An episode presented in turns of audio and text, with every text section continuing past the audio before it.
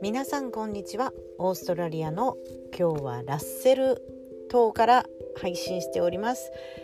グローバルスキルコーチ異文化コミュニケーション講師のアイクマンリエと申します。はい、えー、今日はですねいつもはブリスベンから配信しておりますと言っているところなんですけれども、えー、今週木曜日からこのラッセルアイランドというところに来ておりまして今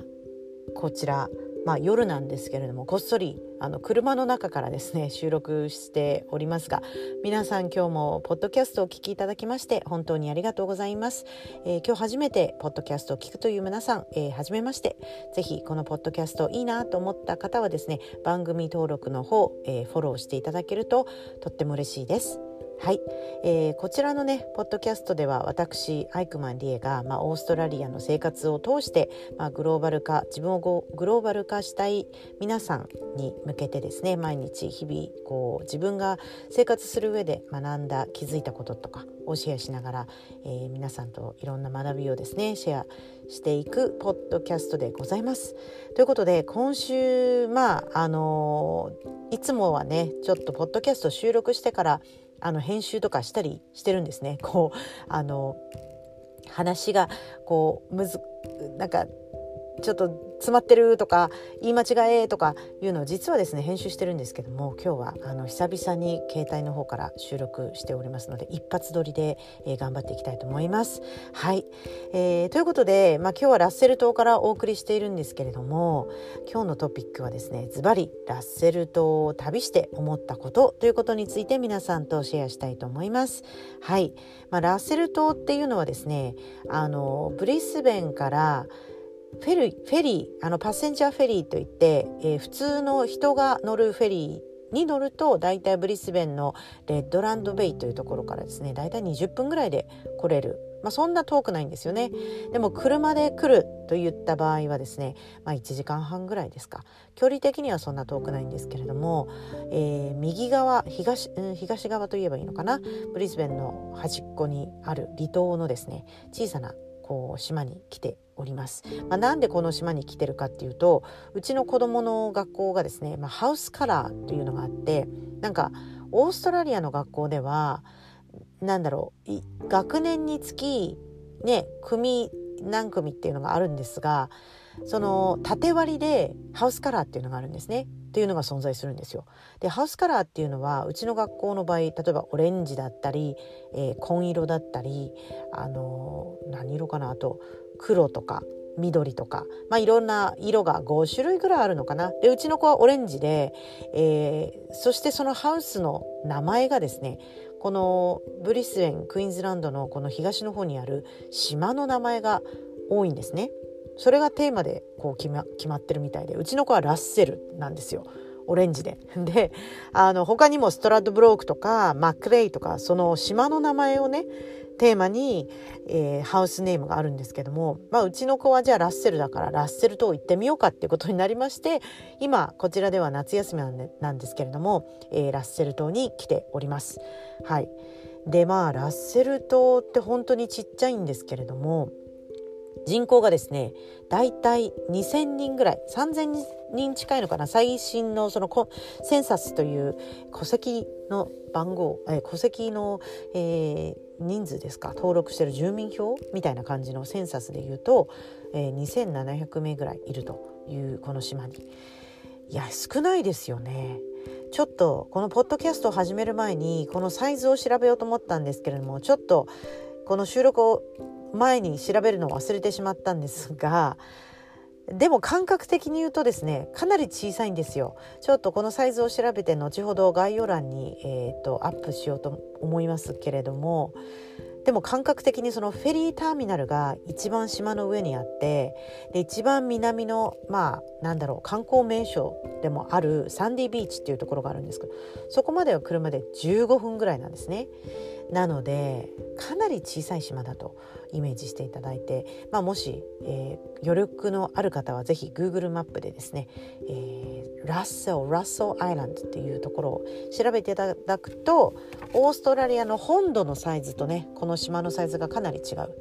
ということに気づいていただけるんじゃないかなと思いますが、まあ、今日はねそのラッセル島を旅して思ったことっていうことであの、まあ、グローバル化と、まあ、どんな考えか、まあ、いつもの通りね私がまあ感じた体験したことを通して思ったことをシェアさせていただければなと思いますので是非最後までお付き合いください。はい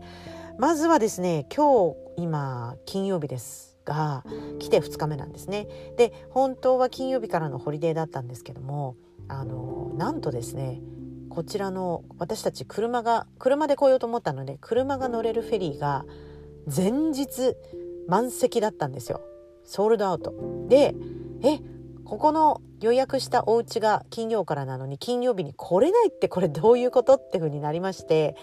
で急いで夫にもともと夫にじゃあ何時のフェリーで行くっていう話をずいぶん前からしてたんですけどなかなかこう忙しくて結局まあ直前でもいっかみたいな感じでもうほんと直前まで待っていたらですねなんと金曜日チェックインなのに金曜日にこの島に車で来れないってことに気づきましてまあ慌ててですねあの実は木曜日の夜夫はその自分の友達とこうライブコンサートに行く予定があって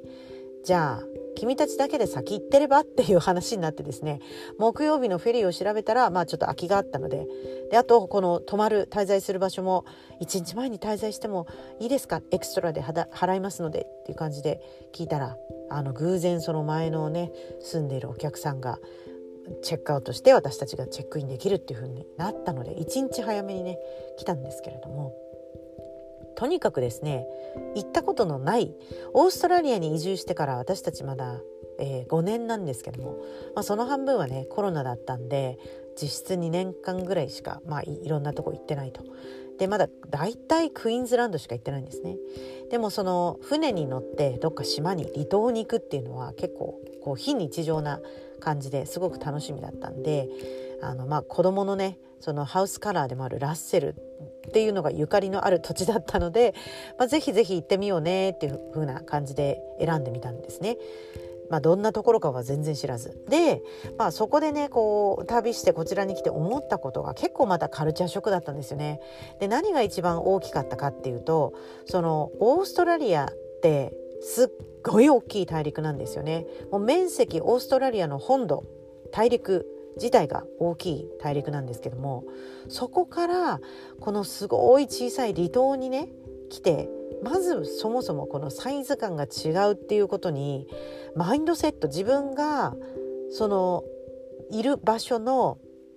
何て言うのかなサイズ感が違うことによって気持ちも随分変わるなっていうことを感じました。まあこれはねえー、日本で言ったら私は東京出身でほぼあの日本に住んでいた時は日本東京で住んでた東京とかに住んでたんですけどもそれがまあ近年はね親が沖縄に移住したので沖縄に住むようになったと、まあ、その本州と沖縄みたいな感じで本土とオーストラリアの大陸本土と島っていうのはもう本当に来てみるとね目線が変わります。なんか見た感じ。マインドセットも変わるなでこれはやっぱりねこう島国根性とか言われるじゃないですか。でも本当にねなんか全然違うんだなっていうの。同じオーストラリア、ね、同じクイーンズランドの感覚でもいやなんかやっぱり旅をするとね違う世界が見れるなっていうのをしみじみ思いました。でその最初のねその大きな違いはそのサイズ感ですね。今までこのなんかどこもすごく大きい。でここもね家自体はおまあ大きいところもあるしこうブロックって言ってその敷地？敷地自体も大きいところもあるし小さいところもあるんですけども、まあ、自分が滞在してるところでしか主にねあの感想は言えないんですけれどもまあ海に囲まれた島なので泊まっている場所はすごく目の前に海が広がってもうプライベートビーチみたいな。ビーチっていうよりもベイっていう感じでその砂浜綺麗な砂浜があるんではなくもうどっちかっていうと釣りに向いたあの道潮引き潮があってでももう家の前には海が広がってるって、まあ、ボートとかがあればすごくあの過ごしやすいもっといろんなね行動範囲が広がるような感じなところなんですけども。とにかくこのサイズ感がねこう変わっていてでねこの島に着いた途端やっぱりその本土とは違うそのものの少なさだったりレストランとか人だったりとにかくこの目に入る景色だったり環境が全然違うんですよ。まずそもそも人がいない。家しかない。なんかここはどんな人が住むのかもよくわからないまま来たんですけれどもまあリタイアした人が多いのかとにかくですね人を見かけないんですよ。ブリスベンって結構こう広がっているいろんなとこに住んでる人が多いんですけども私たちが住んでるところも地元もですねまあそんなにななんていう郊外のね住んでいる場所は郊外なんですけども一応人は多いわけですよね。見かけるというか普段の生活で車が多かったり。でもこの島に来るとねまず人がそもそもいない。全てがプライベートビーチとかプライベートエリアなのかって思うほど他の人を見ないんですよね。まあ、もちろん人口この島の人口が3,000人のところなので島全体でねあのみんな自分の家に滞在してるのか、まあ、スーパーとか行くと人を見かけるんですけどもとにかくその人の見なささ、ね、リモート感がすごすぎる。で大体普通のねこう見かける景色として家しかない家しかないってどういう意味かっていうとレストランもなくて一番にぎやにぎわっているところが IGA っていうスーパーなんですよ。これがもうねあなんかもうすごい忙しいカーパークに駐車場にたくさん車があるっていうような感じのとこでなんか私的には一番ハイライトなんですよね。この島に来て IGA に行くことが一番なんか目玉みたいな感じのぐらい人に会わない島なんです。ここは。で一つ島に一つスーパー。島に一つ酒屋さんがある。島に1つとか2つレストランも本当に少なくて1日目その夫がね合流するのが金曜日で今日合流したんですけども昨日私と子供が来た時はじゃあアイスクリーム食べたいねってなってこれがもうねうちの地元だったらじゃああそこのジェラート屋さん行こっかとかそういうお店にカフェとかね行くんですけどもないんですよそもそもお店自体が。カフェとかもまあ早く空いて早く終わるっていうことで午後2時ぐらいには多分その数軒あるカフェとかも閉まってる感じでアイスクリーム食べたいって子供が言ってて私も食べたかったんですけどいやそういうアイスクリーム屋さんバスキン・ロビンスとかねブリスベンではよく見かけるお店もなくそういうチェーン店すらもなくあのしょうがないからこうスーパー IGA 行ってアイスクリームの箱買いをして、えー、帰ってきたわけなんですけども、まあ、そんな感じでねもうなんかね生活の感覚がすごく違うなと。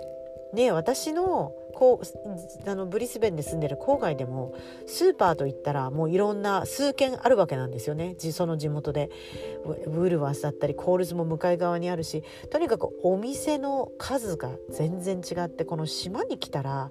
なんかもう島の生活になっていやカルチャーショックですね。なんかこういうホリデー今までその前回のホリデーはバーリーヘッズとかそのすごい人がたくさんいるビーチとかなんかこういう自分の経験からしてあまり人が少ないところに行ったことがなかったんですね今までの人生で。ね、日本にいると人が大体どこ行っても多い、まあ、東京とかね那覇も結構人が多いと思うんですよ。でブリスベンに来ると、まあ、その前はロンドンに住んでたのでブリスベン人少ないなって 思ってたんですよ。でも今回この島に来て人を見ないなんかもう他の人間が歩いてるだけでも another human being みたいな。もう他にこの世の中に自分以外の人間家族以外の人間が存在するってちょっとねなんか非日常なその感覚だったんですよね。もう人がいるだけでも何て言うのかな。私が昔見ていたゾンビのあのドラマの「ウォーキング・デッド」っていうそのゾンビだらけの中で生きてる人間がいるっていうことがすごい貴重ななんつうの 体験っていうのと似た感覚なんですよ。まあ、ゾンビの世界にいたことはないんですがこの誰も人っ子いない人っ子一人いない環境でたまに生きてる他の人間を見るとはあ人がいるもう手を振りたくなりますよね。でなんかあまりにも普通の道とかに人がいないもんででも家の前は海ってねこうジェットスキージェットスキーっていうんですか？このモータースキーあの水上スキーをやってる人とかボートをやってる人の方が水上にいる人の方が見かけるみたいな感じで手を振りたくなっちゃいますよね。ハローみたいな全然知らない人なんですけどハローっていう交流人との交流がすごい恋しいなと。だからすごくねまだここの島に住んでる人まあ旦那がこう passenger ferry で来たのでこの普通に徒歩というかなんかあの乗客をね見かけたんですけど大体乗ってる人はみんなシニアな人でみんなリタイアしてる人じゃないの？ってここに住んでこの島に住んでる人はっていう話だったんで、まあ、みんな大体そのシニアなシルバーな人がこの島に住んでるのかわからないんですけですけども、まあ、学校もあったりするのでね子供もいるとは思うんですけど、まあ、とにかくそのサイズ感が違うっていうことはメンタリティも違うなっていうそれが次の点なんですけども思いっきり島に住んでると島のメンタリティになるなっていうのを感じました。まあ、もちろんねオーストラリアのねあの大陸っていうのはもうなんかオーストラリアみたいに大きな大陸に住んでるとなんかもう本当に土地とか家とか空間とかがすっごい贅沢にねあの当たり前のようにあるんですよね。広いっていうのが例えばあのバーニングスっていう DIY のお店とかあとはもうショッピングモールとかももう広いっていうのが当たり前なのでもう本当にこの広い土地の中にいろんなお店があったり商品が並べられたりとにかく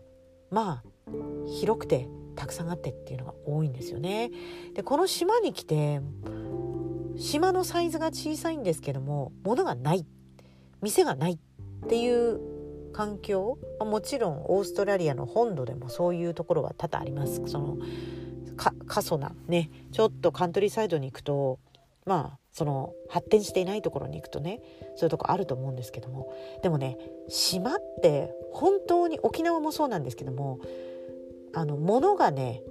少ないんですよね貴重なもうだから IGA で見かけるお肉とかパンとか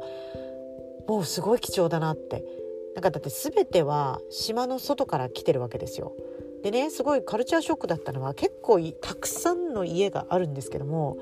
これこの島ってだってフェリーしかないわけですよ行き来する手段が。で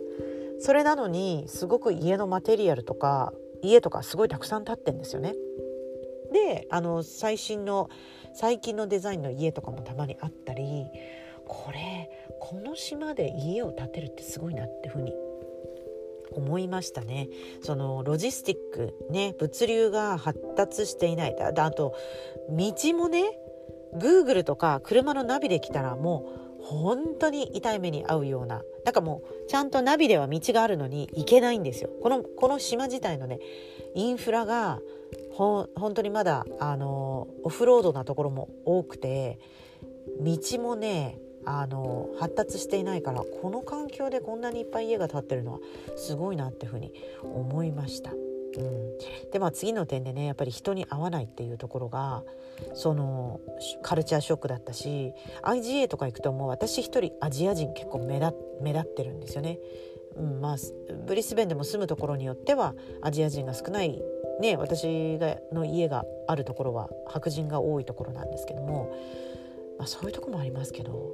本当にね島に住んでると島の人 VS 島の外の人っていう見方になりますよね自然と。で今日そのまだ夫が来た初日だったんでじゃあとりあえず有名なその名所なビーチに行ってみようかっつって言ってでなんか帰り道、まあ、適当に運転してたら迷うわけですよね。であのカーナビで行ける道来たらで途中でブルータングえーと、ななんだろうなリザードトカゲ？トカゲを見かけたので物珍しくね路上でそれを見るのが物珍しかったので 車を止めてみんなでこう写真撮ったりこう観光客っぽいことしてたんですよ。そしたらその家の近くのおじさんがなんかもう不審な人が来たかのようになんかもう何やってんの？みたいな感じで遠くから私たちのこと見てたんですよね。あや怪しいこ怪しい人だと思われてるよって思いながらかんただの観光なんですけど。でもねここは本当にねちょっと観光に来る人いるのかなっていうぐらい観光の目玉がないところだっていうふうに気がついたので。まあ私たちは今回その家海が見える家にステイして釣りをねこうプライベートな人の少ないところで釣りを楽しむっていうのがあの結構な目的だったのでそれはそれで楽しいんですけどもこれはもしかしたらもう3日もいたらやることなんか終わりそうだねっていうことでもしかしたら帰りのフェリーね予約していた時間を早めて 早めに帰るかもしれないんですけどまあまあねラッセル島に来てみたっていうことでなんだろうな今回本当にこの旅して感じたことは住むその場所の国土によって自分のメンタリティーが変わるなって思いました。やっぱり国の国土が小さい国って自分の国の小ささ国土面積の狭さをちょっとコンプレックスに思うところありますよね私もこれまでこう台湾に住んでる人まあ親戚も台湾に住んだりしてますけれども台湾だったりシンガポールだったりやっぱり国土がすごい小さいところでも経済的にめちゃくちゃ発展してるところってあるじゃないですか。でやっぱりでも国土的に小さいっていうのはコンプレックスのように感じてる人も多いですよね。でもそこですごいのはやっぱり台湾とかシンガポールとかも全然なんか引けを取らない経済力っていうのがあってそう思うとねすごいなって思います。でも今その本土とかあの大陸とか本州とかね大きなところから島のところに来て感じるのはうんやっぱりなな島にずっといて一回も例えばなかなか外に行かないとかなると世界がやっぱりあの交流する人種も少ないしこう刺激を受けるところもあの少ないんじゃないかなってふうには思いましたね。でもちろんでも島にいると島の人をみんなお互い知ってて支え合ってコミュニティが形成されてっていうのもありますのでまあどちらがいいっていうんじゃなくてただ本当にちょっといつもね自分が住んでいるところと違うところに住むとすごくあの刺激が多いなっていう風に感じましたので皆さんも是非まあ普段ね自分が行かないようなところとかあのまあ今回のホリデー本当に何も期待せずに来たんですけれどもまあでも本当にいつもとまた感覚が違うホリデーになってどちらかというと家を出ない。家を出ないでこうゆっくりする。ねレストランもね。だって来る前に私はグーグルでじゃああせっかくホリデーだからマッサージとかスパでも行こうかなって思って一応 Google で見つけたんですよ。でも実際そこ通ってみたらもう本当にいやこういうところでマッサージはどうかなっていうぐらいのちょっとこうやばいじゃないですけどもなんか自分が想像しているスパとかとは多分違う感じだったのでやめやめといてよかったです。何も予約しないでよかったな逆に。あの逆にブリスベン帰ってからマッサージだったりスパだったり行ってみようかなっていうふうに思いましたね。はい。ということで、あの今日はねラッセル島に来て、まあ、感じて思ったことを皆さんとシェアさせていただいたんですがまあやっぱり大きなその自分が感じたことはですねやっぱりこの島に来るといろんなことが限られたサプライチェーンだったりねするのでなんかいつも自分があスーパーウーリーズとかコールスとかいっぱい選択肢があるってすごい幸せなんだなっていうふうに思いましたね。まあ、日本でもそうですよね。日本、まあ、東京とか特にいろんなものがアベラブルですよね。本当にこういうものがあったりこういういろんな選択肢チョイスがあるわけですよ。同じ一つのじゃあねコーヒーを飲むとかお菓子を買うとかもういろんな選択肢がある世界となんかこうすごいシンプルなね世界でなんか贅沢は言わないみたいな世界にいるとやっぱりこういろんなものがある世界に来るとね衝撃を受けるので、まあ、たまにはこういう自分の中でね地方に行くのでも全然構いませんし、ね、海外に行かずともいつも東京に住んでる人は地方に行ってみたり地方の人は東京にねあの大都市に行ってみるっていうのもねすごいカルチャーショックでなんかいろんな気づきがあると思いますのでぜひぜひね皆さんちょっとこう普段行かないようなねところに足を運んでみると新しい気づきがたくさんありますよっていう感じで、えー、今日のお話を、えー、シェアさせていただきました、えー、今年もですね、え金曜日毎週金曜日こちらのポッドキャストを配信させていただきますのでぜひぜひあの引き続きですねこちらのポッドキャスト、え聞いてみたいという方はぜひ番組登録の方をよろしくお願いいたします。ということで今日もポッドキャストをお聞きいただきましてありがとうございました。今日はですね、えー、無無編集なのでちょっとお聞き苦しいところもあるかと思いますけれども最後までお聞きいただきましてありがとうございました。Thank you for listening. See you next time. Bye.